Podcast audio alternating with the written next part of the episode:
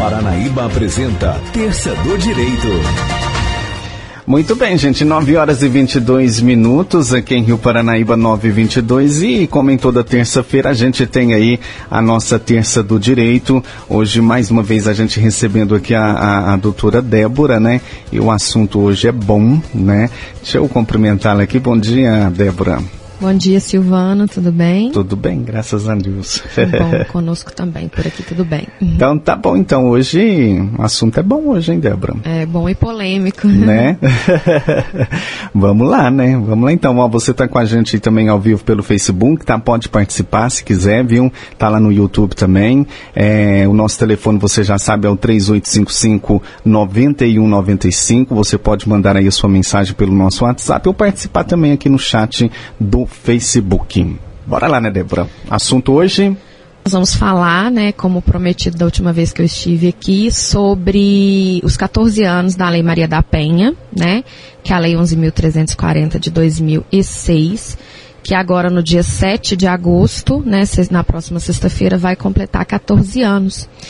E nós iniciamos o mês de agosto, Silvane e ouvintes, né, da, da Paranaíba FM, a campanha do Agosto Lilás. E é por isso que eu estou aqui de Lilás. Quem tiver no, depois vendo, vendo no Facebook, né, vai ver que eu estou toda aqui numa simbologia em relação ao mês, né, da, que, que encampa essa campanha, né, do combate a, e o enfrentamento à violência de gênero, doméstica e intrafamiliar contra as mulheres. E é sobre isso que nós vamos falar um pouquinho hoje, tá? Então, bom dia a todos os nossos queridos ouvintes da Rádio Paranaíba FM. É um prazer novamente estar aqui com vocês, né, para tratar desses assuntos delicados de uma forma amena, suave, com muito esclarecimento, né, levando conhecimento e informação aí para nossa população. Muito bem, o, o, Débora, a gente está vivendo aí em, em, essa pandemia, né, e com certeza a, a, as agressões, né, a mulher aí tem certeza que aumentou, né? Porque o pessoal tá mais em casa, o, o esposo mais, mais tempo em casa, né? E o número de agressões aí à mulher tem certeza que aumentou, né? É, já se sabe que já há um aumento dos casos, né, Silvano? Assim, não se sabe precisar, eu tive vendo várias, várias pesquisas, é, em percentuais, assim, já sabe que houve um aumento. Isso é um fato notório, mas não se sabe quanto, né? Porque não tem como dimensionar isso ainda. Acredito que a gente só vai ter uma, uma real aí situação, né, desse agravamento pós-pandemia, onde esses dados vão ser catalogados.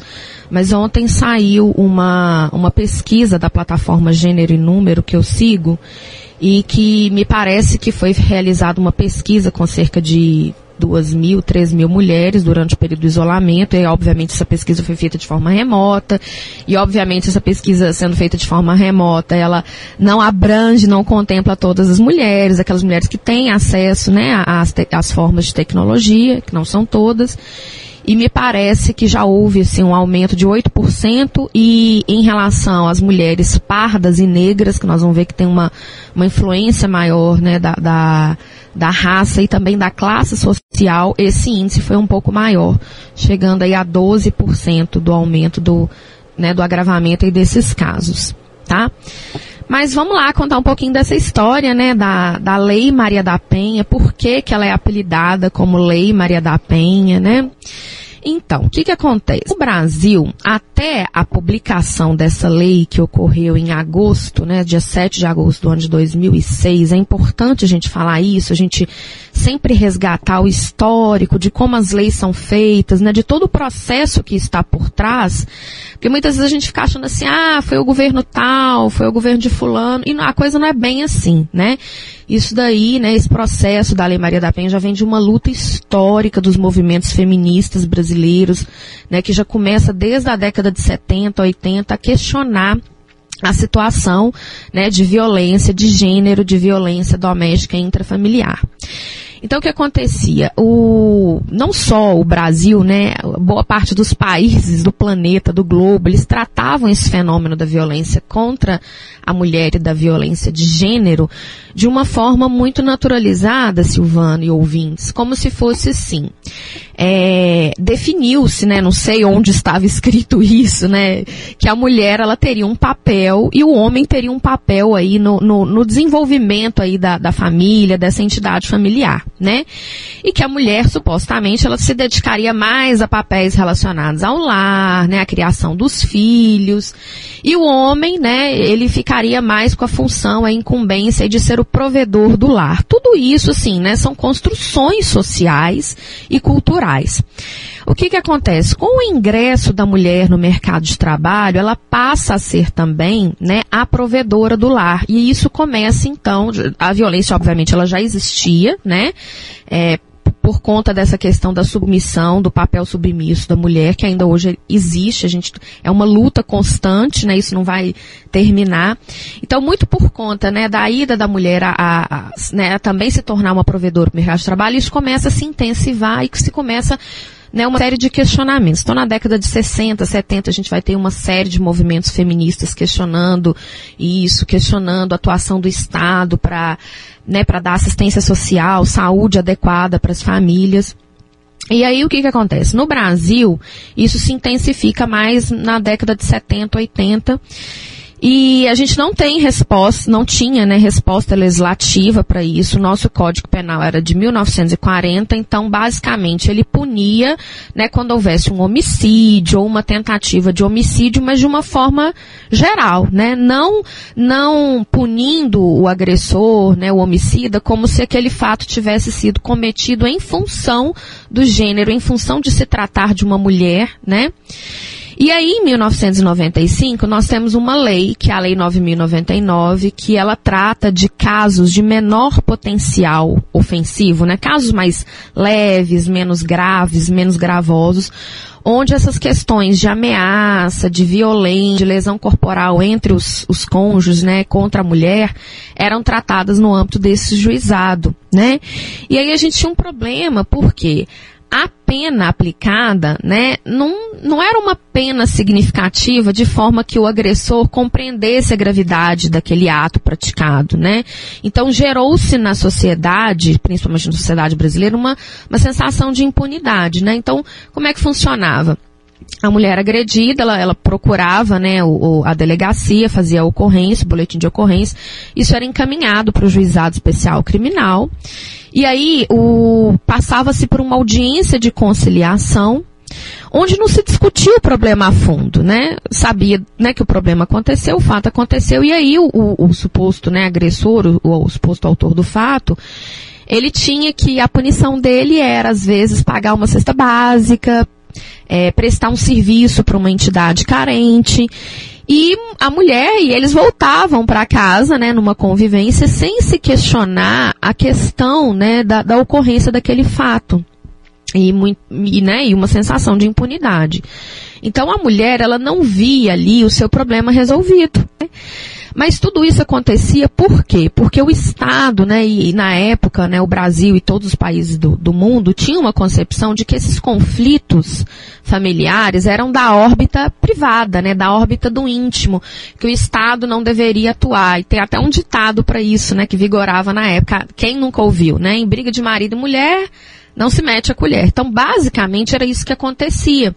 Né? As famílias, elas tinham que resolver, porque era uma questão de, de considerada de foro íntimo, de foro particular, é, e ficava né, nessa órbita, né? O Estado, ele não tomou isso como uma questão pública, né?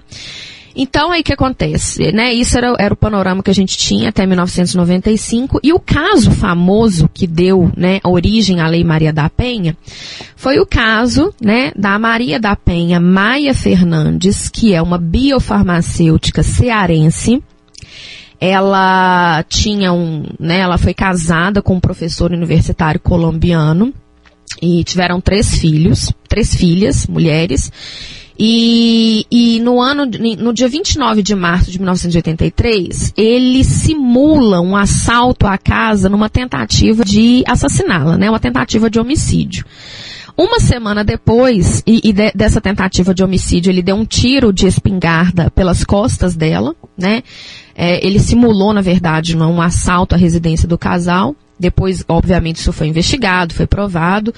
E aí ela, em função desse, desse caso, ela fica paraplégica. E uma semana depois ele tenta eletricutá-la, né?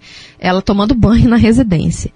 E aí, obviamente, né, ela é uma pessoa instruída, né, procura, né, os serviços, né, a delegacia faz o registro, isso vira um processo. E esse processo, né, caminha, caminha, caminha e por 10 anos, né, não se chega aí uma punição a uma condenação. O que que Maria da Penha então faz? Ela, diante disso, né, é né, ela, ela entende que foi ali uma violação ao direito humano, da, a vida, né, a própria vida dela, ela aciona a Comissão Interamericana de Direitos Humanos da Organização dos Estados Americanos, dizendo, né, que já, já haviam se passado 10 anos do fato, né, que era um fato grave, e que o Estado brasileiro não tinha dado uma resposta para o caso dela. Tá? Aí ela aciona essa comissão e a comissão então analisa isso tudo. A condenação do caso dela, quer dizer, o fato aconteceu em 83, 1983, a gente não tinha nem a lei do juizado, nem nada. Em 1996, há uma primeira resposta para o caso dela com a condenação do agressor em 10 anos tá? Por tentativa de homicídio, obviamente. Ele fica preso só por dois anos, porque é considerado de bons antecedentes, aquela coisa toda, né? E aí, ele, no regime inicial, né, de, de reclusão, regime fechado, ele, ele, ele cumpre a pena só por dois anos. Então, isso gera, né, na, na Maria da Penha e, obviamente, em toda a sociedade, um sentimento de impunidade, né? Então, aí por isso que ela recorre aos organismos internacionais, e é importante a gente falar desse papel, né, da importância dos organismos organismos internacionais, que muito embora eles não tenham tanta influência nos países porque há uma questão de soberania envolvida, eles podem fazer recomendações e orientações. Então, em 2001, em abril né, de, de 2001, essa comissão ela aprova um relatório anual e notifica o Estado brasileiro recomendando, né, que, que se, se, trate de forma adequada essa questão da violência de gênero e doméstica e intrafamiliar contra as mulheres, dizendo que a nossa legislação não estava sendo efetiva, sendo eficaz no combate e na punição dos, dos, supostos agressores. Então, a comissão faz um relatório, é, é, solicita também que Maria da Penha seja indenizada pelo Estado brasileiro, então ela recebeu uma indenização é, e pede também a instauração de processos investigativos para se, se, é, se justificar o porquê daquela demora, né, do processo.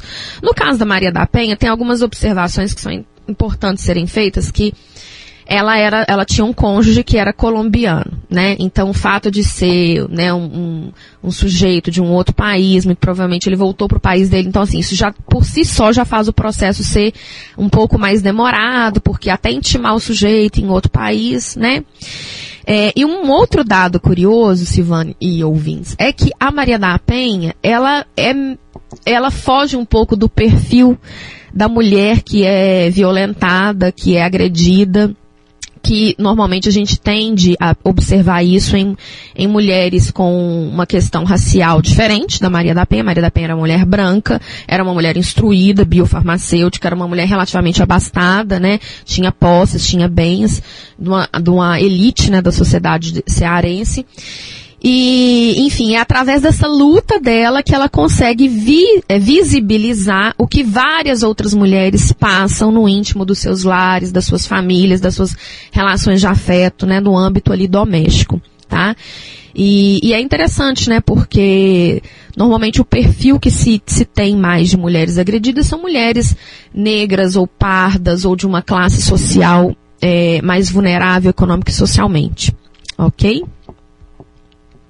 Muito bem, tá aí. Falando em, em agressão, é, é, o, o, o Débora, é, o que você acha de onde vem tanta, tanta violência, essa violência aí contra, contra a mulher? O que que, que, que você o meu palpite? Seu, a, sua, a sua opinião quanto a isso? Eu acho, Silvana, assim, eu acredito, né, observando e pelos estudos que eu, que eu tenho feito, que de fato é uma questão é, cultural tá? Tanto é que essa lei, a, a, Lei Maria da Penha, ela é uma lei assim que ela é referência internacional, né? O Brasil ele, ele resolveu então legislar e aí houve toda uma movimentação dos, é, dos grupos feministas no Parlamento, né? No, na, na Câmara dos Deputados, no Senado Federal e a lei veio então com uma proposta de é, não só dar uma resposta penal, porque eu acho que a resposta penal, ela, ela é um caminho, né? O outro caminho passa pela educação da sociedade, como a gente falou no caso das crianças, né? Uhum. É, do ECA, né? Então passa por um trabalho de conscientização, né? Da, da, da sociedade, tanto é que a lei, ela pede, né? Que sejam feitas essas campanhas educativas, informativas, inclusive é por isso que eu estou aqui hoje, né? Na rádio falando, para a gente poder falar desse problema, né? Trazer a à tona, trazer a público esse problema. É, e é o trabalho da conscientização. Eu, a, o que eu acredito, esse problema, né, é, é um, uma questão cultural, né? Introjetou-se na sociedade, incutiu-se na sociedade papéis definidos de homem e mulher, é, que homem está relacionado à força, à razão, que mulher está relacionada a sentimento, é, que mulher tem, tem TPM, uma série de coisas que faz, né, que, é, que o, o, o o sexo feminino seja visto como frágil, como submisso, né? Isso é uma questão cultural e social que a gente precisa romper, uhum. né? E é uma cultura que vem lá de trás, né? É. Não é de hoje, né? Isso é de anos, é, é essa cultura. Então, né? assim, eu posso falar pela geração das mulheres da minha família, né? A, a, eu sou a primeira mulher da minha família, eu falo isso com muito orgulho, né? Pra gente ver que, nós, que todo mundo tem uma, uma realidade dessa próxima a nós, né? Então, eu sou a primeira mulher da minha família que tem um diploma de curso superior, que estou galgando aí um, um doutorado, né? A minha avó, por exemplo, era analfabeta, né? E eu vivi a minha infância assistindo o meu avô menosprezá-la para isso. E ele era um senhor que tinha a quarta série. Então ele achava que pelo fato uhum. dele ter a quarta série, que ele sabia lá fazer operações matemáticas, assinar ele, o nome dele, é que ele se sentia mais poderoso, yeah. ou no direito de, né? E aí, né, eu me lembro que né, minha avó falava muito assim, né, já no final da vida dela, ela já é falecida, ela falava assim, ah, minha filha, preocupa com isso não. Quem me deu um prato de comida até hoje tem que me dar até o, o fim da minha vida. Então, assim, pra você ver a condição da mulher, né, uhum. de submissão, de aceitar que aquilo era algo natural, de aceitar que aquilo era uma verdade.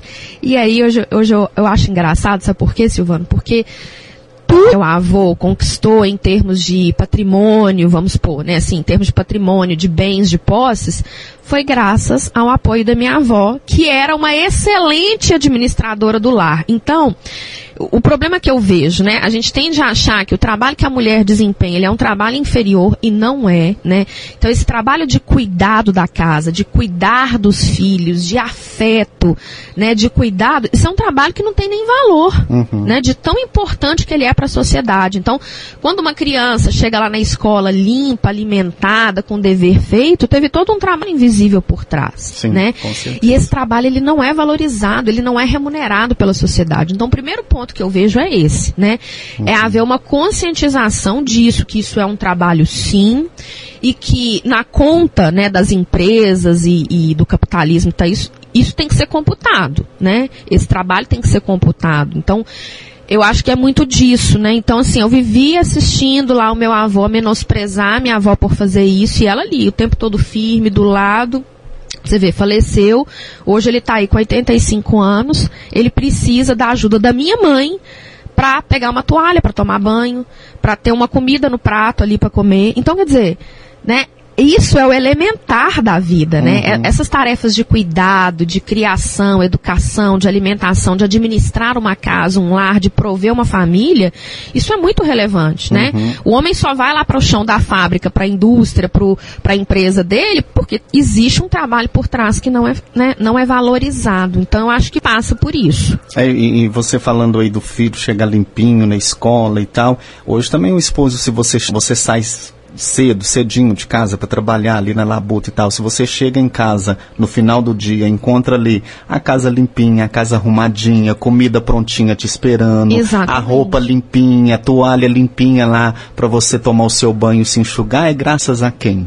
A né? todo um trabalho que a foi todo feito, um trabalho né? que foi feito no dia a dia, as crianças ali bem cuidadas, e tem esposo que ainda diga, você não faz nada, o que, que você fez nada, hoje? né? Então- Né? então essas opressões começam é, o machismo, disso. né? Aquele machista, Exatamente. só eu que trabalhei, só eu que cansei, Não, só, só, eu... ele que ganhou o dinheiro, Né? né? Mas o trabalho, ele foi feito, ele foi desempenhado por ambos. Então, o que, que a gente vai ter que começar a discutir, né? Se esse trabalho tem que ser remunerado, de que forma que ele tem que ser remunerado? Agora está se falando muito aí em função da pandemia, né, de, de pagamento de uma renda mínima universal, que já, já são discussões que já vinham há um tempo, né? Exatamente por conta da percepção, né, de que a casa, o espaço doméstico, ele é importante. E ele é um espaço onde o trabalho está sendo feito. É um trabalho que não é visível, mas que ele é executado e ele não é valorizado. Então, olha só para você ver, e, e aqui eu quero me aproximar dos ouvintes. Eu passei a minha infância inteira escutando esse tipo de coisa, né? Escutando minha avó falar: "Minha filha estuda para você não ficar como, né, como eu fiquei". Só que na verdade, não é isso que tem que acontecer. A gente tem que lutar por uma valorização desse tipo de trabalho. Pois minha avó foi, faleceu, né? E agora meu avô se vê numa situação completamente dependente. Inclusive, agora tem que recorrer aos auxílios de quem? Das filhas, das netas, das mulheres que já tem essa questão do cuidado, né? Que é, é- isso daí de fato é uma coisa que a mulher se atenta mais. Mas por quê? Porque vem todo de uma criação, né? Você já vê que a menina ela já ganha uma boneca, né? O menino ele já vai ganhar um carrinho. E na verdade a gente tem que mudar, né? é, Desde, desde aí, né? Desde essa sementinha aí, que não existem papéis definidos, assim, papel de, de cuidado da casa. O homem é obrigação do homem também. E se ele não faz, ele está né, buscando essa remuneração fora, mas que ele tem que valorizar, né, para acabar com essa opressão, que eu, que eu acho que é daí que vem, sabe? O, meu feeling é daí. E hoje, a- a- além da, o, o homem busca né, essa remuneração fora, né? E, e- e acha que em casa não tem que, que ter uma participação como esposo, né? Ajudando a mulher com os afazeres de casa, mas a mulher também tem esse papel. Ela busca também a remuneração fora, além do papel de mulher dona de casa, cuidar da casa, cuidar dos filhos. E o porquê que o homem não pode participar? Exatamente. O que a gente tem visto é que as mulheres também, elas têm se reorganizado, muitas mulheres aí empreendendo, né? Quer dizer, utilizando o espaço doméstico para ter uma produção, né, ter uma renda extra e, e mesmo assim, né, como você falou, Silvana, o homem ele, ele entende que não é função dele as atribuições da casa do lar. Então eu acho, né, eu- o que eu acredito essa questão da violência é dessa opressão, né, dessa opressão que ela vem desde quando nós somos né, educados, né, de criança que vem essa divisão de tarefas e de funções. E, e, e aí a mulher se vê numa situação complicada, porque quando ela sofre uma agressão, ela é dependente economicamente, financeiramente. Eu, é, eu até ia te fazer uma pergunta, por que muitas mulheres sofrem calada? Exatamente por conta disso, né? Por conta da, dessa dependência econômica, econômica e financeira. Então a mulher ela pensa assim, Silvana, bom, se eu separar dele, eu vou, eu vou para onde, né? Co- Como que eu vou viver? E ela pensa nos filhos, né? Na, a, a grande maioria não rompe relacionamentos abusivos porque vai pensar nos filhos, né? Na importância de uma referência masculina, na questão de, de do conforto, né? De ter uma, um suporte financeiro. Então, para que essa mulher faça a denúncia, para que ela rompa esse, esse relacionamento, ela precisa, primeiro, né, saber que isso não é normal, essa violência que ela sofre, e aí daqui a pouquinho eu vou falar dos tipos de violência. Ela precisa recorrer às autoridades, denunciar e pedir ajuda, né? E aí tem que ter toda uma atuação em rede, né? É a saúde, é a segurança pública, é a assistência social para poder né, ajudar essa mulher a compreender o que está acontecendo e ela conseguir né, romper com aquilo. E muitas vezes é até prejudicial ela manter esse formato, porque aquela criança, os filhos, eles vão vão estar ali tomando aquilo como referência, né?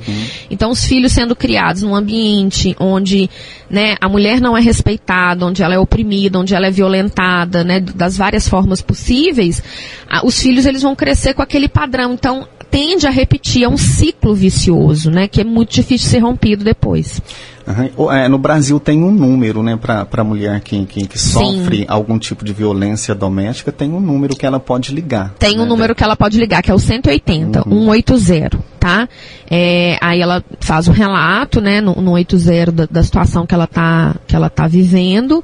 E, e aí, é, hoje em dia, né, a legislação ela evoluiu tanto que a própria delegacia de polícia, né, ela pode já conferir as medidas protetivas de distanciamento ou tirar ela do lar, colocar a mulher num abrigo. Então, hoje essa atuação em rede, né, facilita muito, que era uma coisa que não acontecia antigamente. E, e, muitas vezes também a mulher ela não rompe esse relacionamento, Silvano, porque ela pensa na família, né, no valor da família.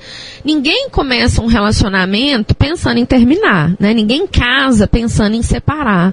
Ninguém casa, ou ninguém se envolve com alguém pensando que vai ser espancado, que vai sofrer uma humilhação, né? Uhum. Então tem tudo isso, né? Todo um, um, um, sentimento, uma expectativa que você deposita. E você assumir que não era bem aquilo também é, é uhum. é, complicado, né? Então, é uma questão, né, muito sensível que a gente tem que estar tá atento mesmo. Uma outra inovação que, que a lei traz, Silvano, são as formas de violência que estão lá no artigo 7 né? Então, antes da lei, antes de 2006, a gente tinha basicamente o quê? A tentativa de homicídio, a ameaça, a lesão corporal de natureza leve, grave ou gravíssima, né? No caso da Maria da Penha foi uma tentativa de homicídio, né? Mas hoje a gente tem outras formas também sutis de violência. A violência ela pode ser uma violência física, né? Que é uma, uma ação que ofenda a integridade física ou corporal né, da mulher. A gente tem os casos de violência psicológica, que é exatamente isso, né, tortura mental que a mulher sofre no seu cotidiano de de achar que, que não é importante, que o papel que ela faz, o que ela desempenha não é relevante só porque ela não está recebendo uma remuneração, né?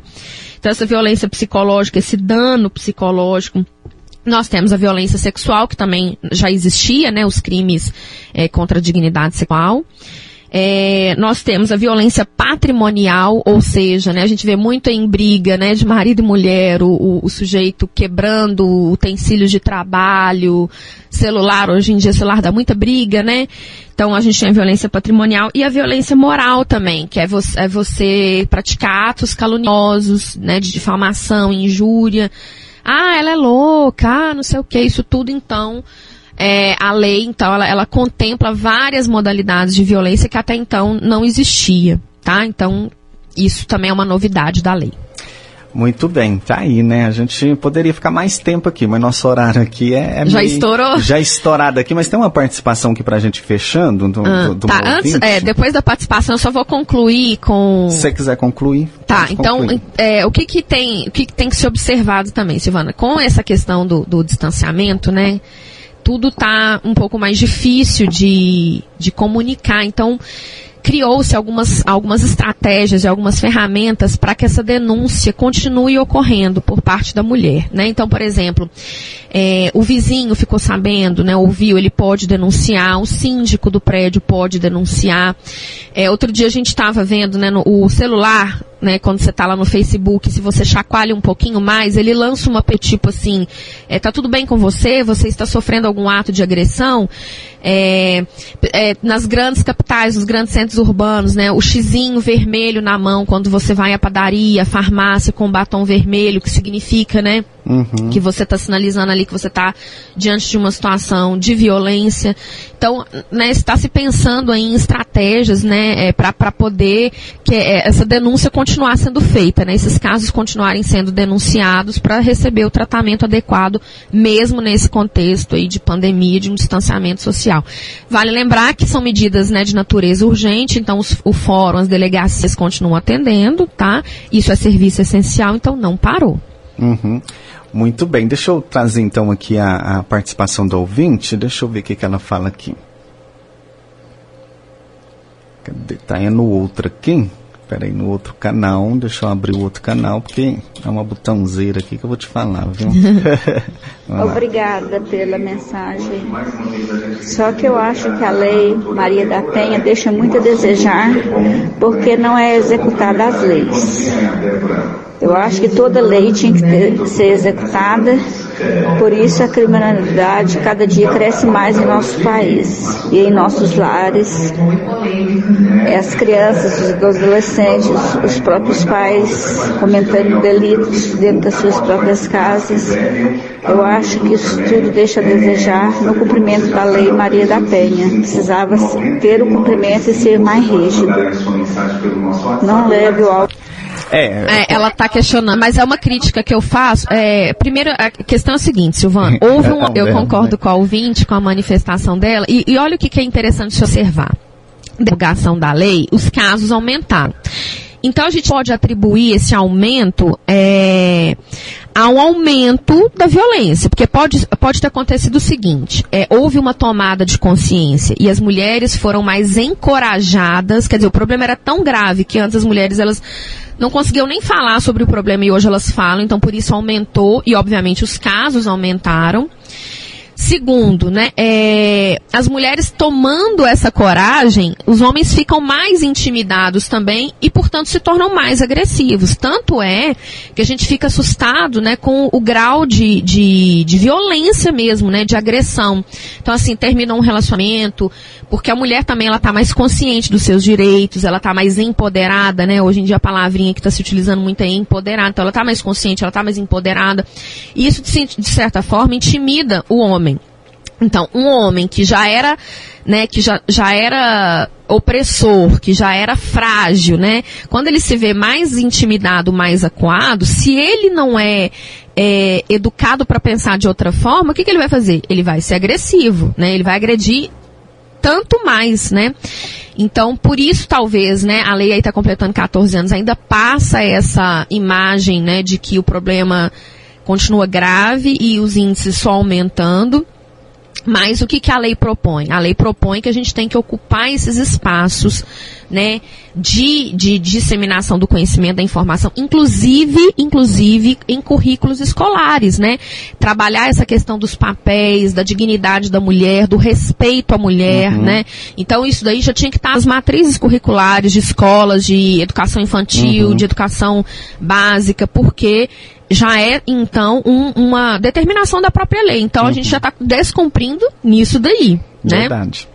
Muito bem. Mais alguma colocação, Débora? Para a gente. Ah, a gente teria aí o mês inteiro, né, para falar da lei. que então o assunto fico, rende, eu né? Fico, é, eu fico à disposição para qualquer né, ouvinte que quiser manifestar ou alguma dúvida. E é isso, né? Um mês aí de, de militância, de conscientização. A gente tem que ocupar esses espaços, falar desse problema, né? E aí fica aí o meu apelo, né, para a educação começar a pensar em colocar isso nos currículos, né? Uhum. Respeito à mulher, não só a mulher, a qualquer ser humano, né? E, e desses papéis desempenhados, né, pela mulher que são de, de tão relevância, né? E que acaba gerando essa opressão, essa essa humilhação, né? Essa submissão da mulher nesse cenário. Ok? Muito bem, tá então, né, gente? Agora 9h55, a Mariusa. A Mariusa participando aqui. Parabéns, Silvano, pelo tema de hoje com a doutora Débora. Obrigado, viu? Ah, que bom que vocês gostaram aí, tá? Pode se manifestar, viu? Podem manifestar, fica à vontade. Obrigada, Mariusa, pela, pelo comentário. Débora, brigadão, tá? Uma ótima semana aí para você e até terça-feira já tem algum assunto para terça? Ou você vai pensar ainda? Não, eu vou pensar. É, a gente tinha falado da questão do trabalho doméstico, né? É, eu te e, mandei algumas é, opções lá de tema. Esse lá. do trabalho doméstico, talvez a gente pode continuar fazendo um, uma ligação com esse daqui. Uhum. Então tá, então, uma ótima terça-feira, uma boa semana aí para você. Para todos vocês também, uma ótima semana, para os ouvintes. Obrigada pela novamente, né, por, pelo espaço.